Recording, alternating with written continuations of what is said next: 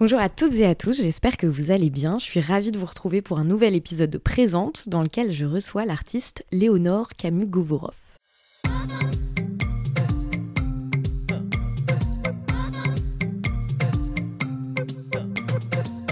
Présente est un podcast dans lequel je souhaite mettre à jour ce qui vient en amont puis en aval de l'art contemporain. Mes questions portent donc rarement sur les œuvres en elles-mêmes, mais davantage sur toutes les réflexions et les doutes qui gravitent autour de celles-ci. Car ici, je m'intéresse d'abord à la manière dont la vie de mon invité impacte son travail, puis à l'inverse, à la façon dont son travail vient impacter sa vie. Dans Présente, j'essaye de mener les conversations comme j'ai l'habitude de le faire en tant que critique d'art dans les ateliers d'artistes ou à la terrasse des cafés, sauf qu'ici nous sommes enregistrés et vous avez la possibilité tout écouter. Pour ce nouvel épisode de Présente, je reçois l'artiste Léonore Camus-Govorov et ce n'est pas un hasard puisque tous les deux, nous travaillons depuis plusieurs mois sur un projet d'exposition qui sera inauguré le 7 mai prochain à Reims dans un super tiers-lieu qui s'appelle The Left Place. L'exposition s'appelle Dans un jardin qu'elles ont su garder secret. C'est une sorte de cloître abandonné, anciennement détenu par des sœurs lesbiennes et mercenaires, au centre duquel se trouve une fontaine dont l'eau a des vertus contraceptives. L'exposition reprend en fait l'esthétique des jeux vidéo fantasy et nous sommes comme propulsés, visiteuristes, euh, dans cet espace avec comme une mission d'atteindre dans un premier temps cette fontaine magique et de euh, trouver tous les items qui sont disséminés ça et là dans l'exposition. Et dans un second temps, nous serons euh, amenés à passer à la deuxième étape de ce jeu vidéo fictif en plongeant tout à fait dans un état de transition.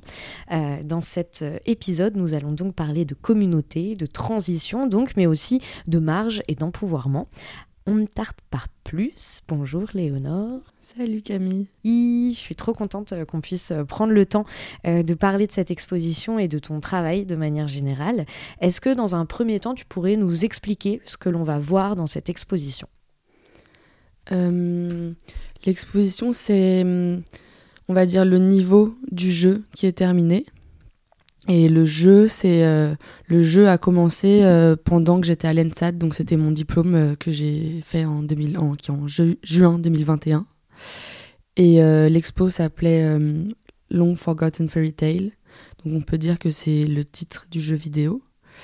Et que là, le premier niveau est fini, mais on est encore dans le premier niveau, on est dans cet entre-deux où euh, l'objectif est l'objectif est atteint du coup. Oui. Et euh, quel était cet objectif du coup? Euh, Je pense que ce qui m'intéresse dans le jeu vidéo, c'est qu'il y a un arc, il y a, y a, une trame narrative bien évidemment, mais chaque joueur joueuse le développe et le suit de la manière qu'elle veut. Et l'idée était de trépasser trois démons qui donc sont des encensoirs symbole de masculinité, masculinité toxique. et, euh, et, là, on a, passé, euh, on a passé les murs, on a passé les démons et on se retrouve uniquement dans le jardin. Et du coup, dans ce jardin, il y a une fontaine. C'est le jardin prend un peu l'esthétique du cloître, en fait. Ouais, tout à fait. Ça reprend. Euh, ça, c'est une forme d'évolution. enfin, je, je m'adresse surtout aux joueuses de jeux vidéo quand il y a cette espèce de glitch quand le niveau est terminé et qu'il y a un nouvel item ou un nouveau personnage qui apparaît et euh, qui nous guide jusqu'au niveau suivant. Et euh, ce que je voulais savoir aussi, c'est pourquoi tu as souhaité te concentrer en fait sur une communauté religieuse pour aborder ces sujets-là. Euh, je crois savoir que ce n'est pas un hasard et qu'en fait euh, tu as trouvé plusieurs exemples de communautés qu'on pourrait dire de manière anachronique queer. tu m'avais par exemple parlé à un moment de ce que l'on appelle les amitiés particulières qu'il fallait à tout prix éviter, il me semble. Est-ce que tu pourrais faire un petit point historique, enfin nous expliquer un peu sans que, enfin, ouais tes recherches et pourquoi t'en es arrivé en fait à, décider de présenter une communauté religieuse alors même que ça pourrait sembler même un peu contradictoire ou tu vois enfin c'est pas euh, le premier truc qu'on pourrait imaginer tu vois. Euh, alors faut commencer au tout tout début j'ai fait toute ma scolarité dans le privé catho. Donc euh, de mes 5 à mes 18 ans j'étais dans le privé catho avec cours de catéchisme cours de entre guillemets éducation sexuelle par le prisme catholique. Donc surtout le sexe c'est mal et l'homosexualité ça n'existe pas. Mm, on adore. Et euh, ce qui a été euh, compliqué, je pense, pendant mon adolescence. Enfin, je pense, je sais. Étonnant. Et, euh, Et du coup, c'est quelque chose qui a toujours eu une place importante dans mon travail, enfin dans, même dans ma vie, dans ma réflexion, dans ma culture, parce que même en étant d'une famille pas du tout catholique, j'ai grandi dans cette culture malgré moi. Enfin, c'était un choix de mes parents, mais du coup, c'était pas un choix consenti de ma part. Et par la suite, quand je suis arrivée à l'ENSAD, du coup, j'ai bref, j'ai continué mon taf plastique, donc toujours un peu axé dans ces eaux-là.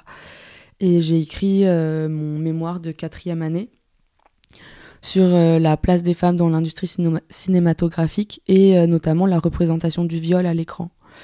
Et en plongeant là-dedans, je me suis rendu compte qu'il y avait énormément de films qui tournaient autour du fantasme de violer des bonnes sœurs, bien évidemment. Euh, j'ai aussi découvert qu'il y avait un, genre cinématographique qui s'appelle le non-sploitation. En fait, donc c'est des films de série B, genre euh, clairement un peu naze. Mhm. Il y en a quelques-uns qui sont bien, mais euh, où c'est ça se rapproche du style Rape and Revenge, où c'est des bonnes sœurs. Enfin, soit c'est des films pseudo-érotiques avec des bonnes sœurs, soit c'est clairement des bonnes sœurs qui se font violer. Bref. Et je me suis du coup intéressée à ce fantasme qu'on peut avoir euh, de, de ces groupes de femmes qui vivent, qui vivent, qui sont vierges et qui vivent en communauté. Mm. Et euh, pendant mes recherches, en fait, je suis tombée sur un livre de euh, Rosemary Kerb qui s'appelle Ma sœur, mon amour, les religieuses lesbiennes brisent le silence.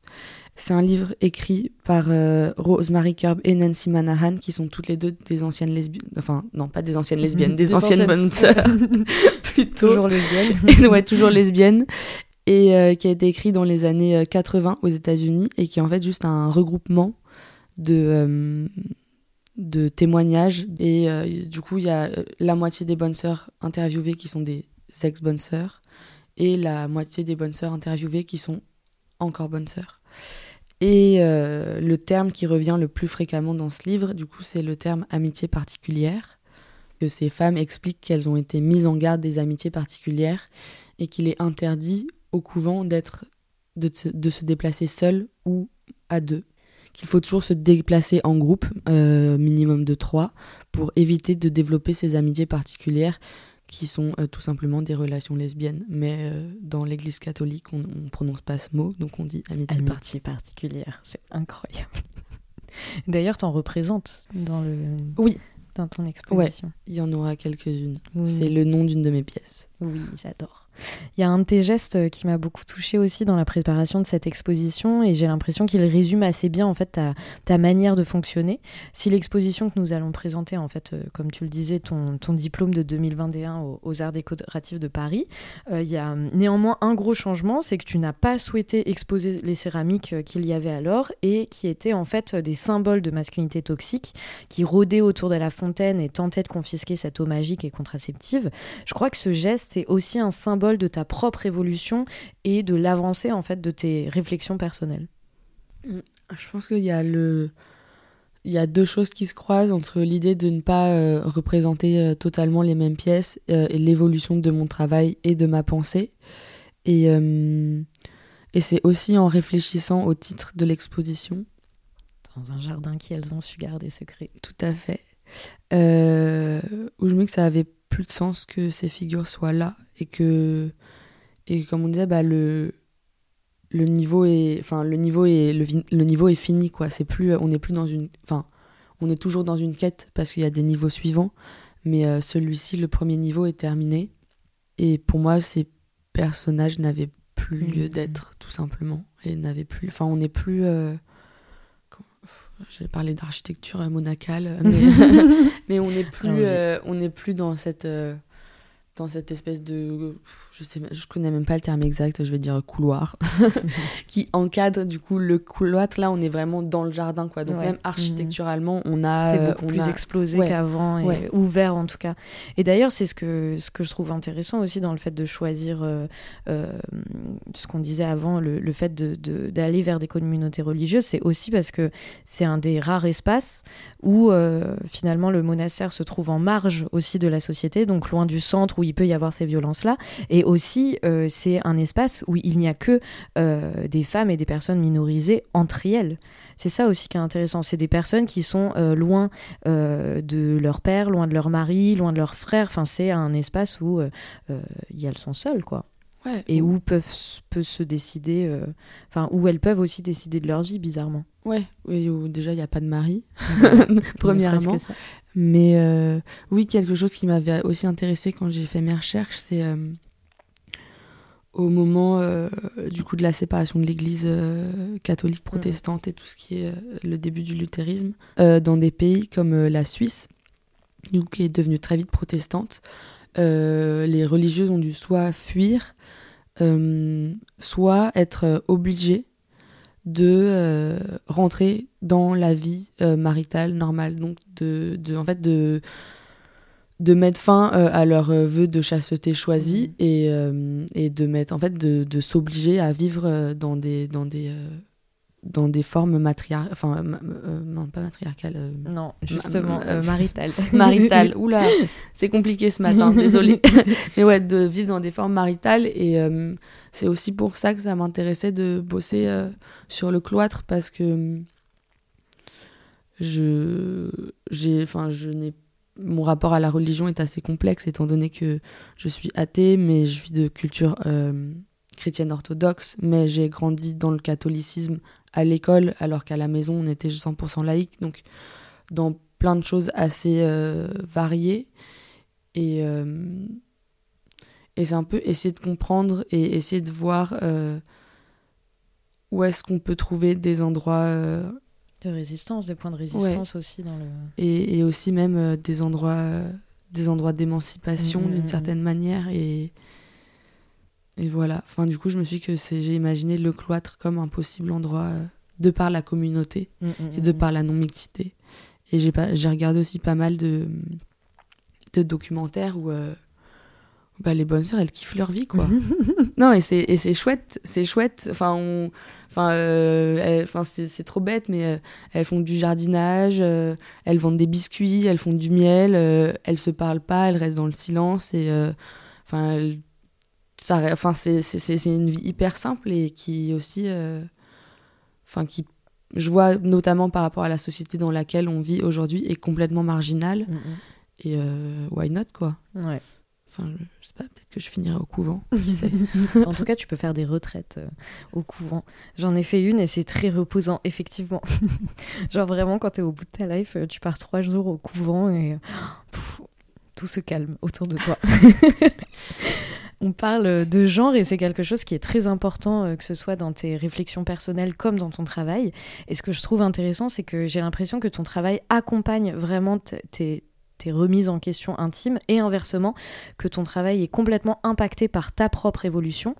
Euh, on pourrait se dire que c'est ainsi chez tous les artistes, mais j'ai l'impression que chez toi, les deux sont vraiment complètement imbriqués l'un dans l'autre et avancent ensemble. Preuve en est peut-être euh, avec cette euh, nouveauté dans l'exposition qu'on va présenter à Reims par rapport à ton diplôme, c'est la présence d'un petit lapin blanc en céramique qui est un symbole de transition, aussi bien dans Alice au pays des merveilles que dans Matrix dont tu as choisi euh, de te saisir et je sais qu'il t'a t'a fait beaucoup bosser, ce petit lapin blanc. Est-ce que tu peux nous en parler, nous le présenter? Ouais, euh, du coup, pour en revenir aux jeux vidéo, c'est euh, du coup ce petit personnage qui pop quand t'as fini ton niveau et qui te dit Suis-moi. Suis-moi, ou genre, ou qui te pose une énigme ou whatever, mais genre qui communique pour te faire avancer dans le jeu. D'ailleurs, j'ai trouvé son titre. Ah, ah. Vas-y. Alors là, j'apprends même C'est euh, The Gatekeeper. Et euh, il y a cette idée de, de garder quelque chose, mais de te conduire aussi. Mhm. Et euh, enfin, je pense que je suis tellement. J'étais tellement obsédée par par euh, ce personnage que je me suis fait tatouer une full back piece d'un lapin blanc dans le dos. Quand le travail devient obsessionnel. bah là, clairement, on est pile dans un truc de présent. Quoi. Et Quand ton euh, travail impacte ta vie à tel point qu'il impacte ton corps. Et euh, il y a cette idée. Enfin, c'est plus. J'ai relu Alice au Pays des Merveilles récemment, et du coup, il y a tout un questionnement de que fait-on des écrits de Lewis Carroll? Vis-à-vis du personnage, vis-à-vis de ses tendances sexuelles. Comment, même si c'est pas mon inspiration première, je sais que c'est plus des films qui m'ont inspiré. Du coup, il y a Matrix, il y a Sucker Punch également, qui est genre. Euh, enfin, un film sorti en 2011 qui est genre euh, entre le navet et l'excellent film. Enfin, j'arrive pas trop à le situer, Ça mais. va dans 5 ans. et. Euh, et en fait, je me suis dit qu'il faut quand même que je relise ce livre parce que c'est enfin, les inspirations des personnes qui ont fait ces films et, et j'ai besoin, besoin de me situer un peu plus. Le livre m'a fait aussi peur que euh, le dessin animé euh, Disney, que j'avais vu à 5 ans, qui est mm. terrifiant. Le livre est complètement what the fuck et genre euh, Alice reste hyper sereine alors qu'elle est entourée de trucs ultra bizarres. Mais du coup, je. Enfin, pour moi, c'est le lapin blanc de Matrix en fait. Mm-hmm. C'est pas. Mais c'est quoi ce symbole du coup, s'il fallait résumer? C'est peut-être le, le, guide dans un rite initiatique. Mm-hmm il te montre, euh, il te montre une, une, une, une porte d'entrée ou une voie de sortie. C'est enfin, c'est à toi de choisir. Il va te faire découvrir autre chose. Il t'accompagne pas vraiment, mhm. mais il est, euh, il, c'est comme un, un interrupteur qui déclenche quelque chose. Ouais. En fait, c'est un guide qui te permet de, de te guider toi-même avant tout. Et puis, euh, et puis, il faut quand même pas oublier que c'est Trinity qui envoie le message à Neo et que en fait, du coup, c'est Trinity qui guide Neo vers le, vers le lapin blanc si on devait trouver une ligne euh, directrice dans ton travail, c'est la notion d'espace, je crois. J'ai l'impression que c'est présent euh, depuis le tout début de ta pratique, avec une spécialité architecture au lycée en ST, 2 a euh, puis, tu étais en art-espace aux Arts Déco. Aujourd'hui, ton travail est autant physique que symbolique. tu parles de safe place, d'espace communautaire, mais aussi des espaces virtuels, avec un attrait, comme on le disait, qui est très important pour le jeu vidéo comme un espace aux possibilités décuplées où l'on peut être en fait à, l'abri des violences de genre notamment. Euh, je trouve que le jeu vidéo c'est aussi intéressant parce que c'est un, espace où on choisit directement qui on a envie d'être et ce qu'on a envie de la manière dont on a envie d'être représenté aussi. Je pense que euh, le jeu vidéo au début m'a intéressé parce que c'est c'est l'endroit où tout peut être anachronique. Mm-hmm il y a un scénario mais il n'y a pas de trame narrative enfin où il y, a une trame narrative mais il n'y a pas de scénario où il y a un scénario mais il n'y a pas de trame narrative tu peux aussi comme tu veux. Tu peux faire du speedrun tu peux être simplement dans la contemplation tu peux le faire euh, comme enfin voilà le reprendre l'arrêter machin enfin. Tu peux mm. euh, tu peux sauvegarder ta partie tu mm, peux mm. essayer de tout recommencer tu peux changer tes outfits enfin c'est très important les outfits. Mais euh, je pense que c'est ça en fait c'est donner des clés mais laisser libre qui, euh, qui m'intéresse euh, qui m'intéresse dans le jeu vidéo où il y a une euh, une libre évolution. Enfin il y a, y a, plein de jeux où t'es pas obligé de remplir tes missions en fait pour pour divaguer pour avancer et c'est ça c'est ça aussi que je trouve que je trouve beau en fait. Et c'est intéressant aussi sur la question de la temporalité et de l'anachronisme c'est que à la fois ton exposition dans un jardin qu'elles ont su garder secret, il y a un truc où on se dit c'est potentiellement quelque chose qui se passe au Moyen Âge, un truc, euh, on arrive dans un espace complètement abandonné, et en même temps euh, c'est un truc qui est très, très contemporain.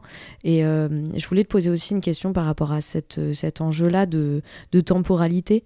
en fait, on est incapable de situer quand est-ce que se passe ton exposition, enfin, quelle époque tu représentes? Je faisais de l'urbex quand j'étais plus jeune. Et, euh, et, en fait, les lieux abandonnés sont des endroits où, il a plus, où la temporalité n'existe plus. Et c'est pour ça aussi que l'idée était de créer un cloître abandonné, parce que pour moi, c'est des lieux qui. Enfin, c'est des mini-failles spatio-temporelles. C'est. Euh, et c'est très ressourçant d'être dans, euh, dans ces lieux-là. Enfin, moi, c'est quelque chose qui m'a beaucoup apaisé, je pense, d'en faire à certains moments de ma vie. Du coup, l'urbex, euh, c'est toujours accompagné d'une certaine euh, solitude ou d'une envie de solitude. Et euh, ça permet de. Enfin, il y a quelque chose, il y a une errance dans, dans l'urbex aussi qui est super intéressante. Enfin, qui, moi, en tout cas, m'intéresse. Enfin, je sais pas, j'aime bien. Enfin, c'est trop bête, mais comme je perds tout le temps mes affaires, je me dis qu'il doit y avoir des failles spatio-temporelles autour de moi où, genre, tous les objets disparaissent. Ça, c'est une bonne excuse. Hein. Et pour moi faire de l'urbex, c'était un peu ça, c'était créer des failles spatio-temporelles. Et, je pense que c'est aussi, euh, aussi ce que j'essaye, je pense, d'une certaine manière, de représenter dans mon travail. Peut-être de manière pas totalement volontaire, mais, euh, mais ouais, l'idée du lieu abandonné, c'est ça. C'est, mhm. et c'est pour moi, c'est des endroits aussi qui sont très contemplatifs. Et puis je trouve qu'il y a aussi ce rapport au passé, c'est de se dire que, tu vois, quand on nous taxe aujourd'hui sur les questions de genre, etc., de dire que c'était un, c'est un truc qui sort de notre chapeau aujourd'hui, très contemporain, de voilà, on essaye de perdre les traditions, etc. C'est aussi euh, toute cette recherche de de ce qui a pu se passer euh, anciennement euh, et, de se rendre compte que c'est pas euh, juste un, délire de blanc du 11e euh, de, 2022, tu vois. Et de se dire qu'en fait, d'un point de vue temporel et spatial, il y a aussi. ces questions-là étaient déjà présentes. Et je trouve que c'est une manière aussi de s'en saisir et de le représenter. Et je trouve ça assez chouette. Merci. Euh, avant de te poser la dernière question de présente, je voulais qu'on parle un peu d'Alienchi, l'association euh, créée par euh, Cléo Farinck, qui est une association dont tu es membre, qui tente d'offrir des, des espaces de création et de promotion aux artistes féminines et issues de minorités de genre. L'association tente d'offrir une visibilisation et une diffusion des œuvres de façon indépendante afin d'offrir des opportunités sans reproduire les mécanismes d'exclusion des circuits existants. Est-ce que tu peux nous dire euh, ce que ça implique pour toi d'être artiste et d'avoir également une pratique curatoriale. On fait pas déjà avec LNG on fait pas que des expos. On fait on fait, plein d'autres trucs géniaux. Vous pouvez aller voir sur Instagram sur notre site internet. Voilà. Euh, et vraiment euh, moi il y a un truc où mettre enfin ma pratique du coup c'est majoritairement de l'installation de la performance et euh, grâce à, enfin, avec Alienchi, en fait, j'ai découvert le kiff de mettre en espace le un travail qui n'est pas le mien. Mm.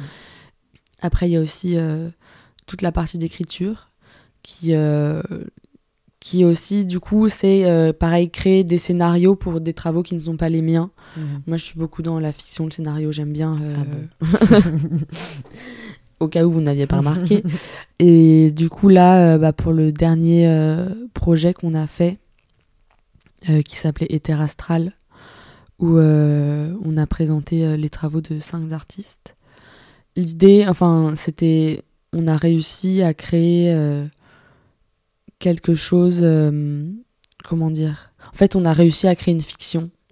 Et on a réussi à créer une fiction avec, je dis on parce qu'on bosse à deux, mais du coup, moi de mon côté, j'étais très fière d'avoir réussi à créer une fiction avec des pièces qui n'étaient pas les miennes. Et que les artistes étaient satisfaits et satisfaites. Et que d'un point de vue spatial aussi ça marchait. Et qu'en fait euh, c'était une fiction collective du coup et pas uniquement une fiction euh, qui qui émanait juste de toi. Ouais, je trouve que ce qui peut être intéressant aussi, et on en parle beaucoup au sein de Jeune Critique d'Art, c'est euh, cette, euh, cette vision un peu qu'on peut avoir de, du curateur ou de la curatrice omnipotente qui euh, va sélectionner des pièces pour en faire un puzzle et présenter sa propre œuvre. Et je trouve que c'est intéressant aussi en, en tant qu'artiste, ce statut d'artiste peut aussi permettre, dans un sens, potentiellement, je sais pas, de, bah, de déjouer ce truc-là parce que en tant qu'artiste, tu as aussi euh, peut-être un respect autre ou une vision autre de l'œuvre euh, que peut avoir un curateur, une curatrice, je sais pas. Je... Peut-être à l'inverse hein, d'ailleurs, mais... En fait, il y avait le truc où euh, c'était. au début, l'expo était liée aussi à un autre événement, et du coup, on avait essayé de faire un, lien entre tout ça. bon, finalement, tout ça s'est un peu décalé. Et je sais pas comment expliquer, mais c'est les artistes ont un rapport différent à l'espace que les commissaires, euh, c'est sûr. Mhm. Et euh, et on va, par exemple, je sais que Cléo et moi on travaille de manière très différente. Où Cléo a besoin de euh, faire des plans de la salle, faire la, la comment dire la scéno en avant, etc après, moi, j'ai ce truc où je ne dessine jamais euh, et c'est un peu un truc, j'ai un truc dans la tête et euh, je sais que ça va sortir et que ça va être à peu près. Enfin, pas, c'est pas un truc de surconfiance, mais quand, quand je pense avoir une, bonne idée, ouais, tu vois, une appréhension de l'espace qui est en fait euh, hyper, hyper mentale parce que j'ai mhm. appris à travailler comme ça. Et, et du coup, je pense. Enfin, je sais pas, j'ai pas. Je fais pas, je fais ça de manière instinctive, mais pas parce que je suis née avec ce don, parce que personne n'a de don, mais parce qu'en fait, euh, c'est je oui, t'as appris à manière ça, comme ça si, et que oui. euh, ça fait combien de temps? 6, 7, 8. Ça fait quand même 8 ans. J'ai fait 8 ans d'études d'art. Donc, c'est, en fait, c'est un instinct qui s'est développé au fur et à mesure de, mhm. de- Ça se travaille. du travail. Et, euh, travail. et du coup, je pense qu'il y a peut-être ça aussi. Enfin, après, je, je pense qu'au bout d'un moment, quand t'es commissaire et que t'as 60 piges, j'espère que ça devient instinctif parce que sinon, c'est que c'est un peu triste. Mais, euh, mais je pense que il y a cette chose d'appréhension des, des formes, de la matière, de la couleur Mm. euh, de, et de l'espace. Enfin, après, moi, je sais que j'ai un rapport très particulier à l'espace, comme beaucoup d'artistes qui ont fait de l'architecture avant de faire de l'art. Mm, mm. Je sais pas, je dis peut-être une approche. Enfin, je sais. En fait, j'arrive pas à savoir parce que je peut-être que je je vois, j'ai pas assez observé la manière dont bossaient certains commissaires. Mais euh, et bosser en collectif aussi, c'est c'est intéressant. Euh, on arrive à la dernière question de présente. Roulement de tambour. Est-ce que tu réussis à vivre de ton travail, Léo? Non, non, non, Raconte. mais euh, Si tu veux bien. non, mais euh, Sachant que t'es sorti l'année dernière sachant que je suis l'année dernière, sachant que je suis sortie l'année dernière, ça pourrait être pire. Oui. J'ai euh, des side jobs euh, comme euh, Mhm. comme tout le monde, la restauration, les babysitting, euh, les missions en CDD, toutes ces choses super intéressantes. Mais ouais, j'ai des side jobs et j'ai une manière de gérer mon argent très spécifique. Donc euh, je vais pas rentrer dans les détails parce que bon, vous allez vraiment me prendre pour quelqu'un de chelou. Mais euh, mais euh, ouais, j'ai des side jobs et, euh, et l'argent que je gagne via mon travail artistique, je le réinjecte directement dans ma pratique. Mhm. Et euh, du coup, ça fait que j'arrive à trouver un certain équilibre entre vivre avec mon job alimentaire et pratiquer avec, Mhm. euh, avec mon argent de l'art. Oui, parce que tu es pile au moment du coup où il faut réussir à produire suffisamment pour être visible, etc. Développer, enfin Ouais. voilà. Et en même temps, vivre, manger et vivre. Oui, Tout simplement. ouais. Parce qu'on dit toujours manger et payer son loyer, mais ce serait cool de faire d'autres trucs aussi. Acheter des paquets de clopes. C'est pas encore très ambitieux. Après, Ouais. dise, on va partir en vacances, Ouais. découvrir le monde. Ouais. Euh, je te remercie. Je t'en prie, avec euh, plaisir. Merci d'avoir euh, autant accepté mon invitation euh, à cet épisode euh, et à participer à cette exposition que je me réjouis de voir. Elle ouvre donc le 7 mai prochain à The Left Place à Reims. Pour les Parisiens et Parisiennes, sachant que c'est à 45 minutes de Gare de l'Est et que les billets coûtent une quinzaine d'euros. Aussi, le 28 mai prochain, nous organisons une journée de performance avec Virandré Serra, Troubadour et Rose de Bordel. J'ai hâte de vous y voir. On vous y attendra de pied ferme avec Léo. Mais d'ici là, prenez soin de vous et je vous embrasse. Ciao À plus.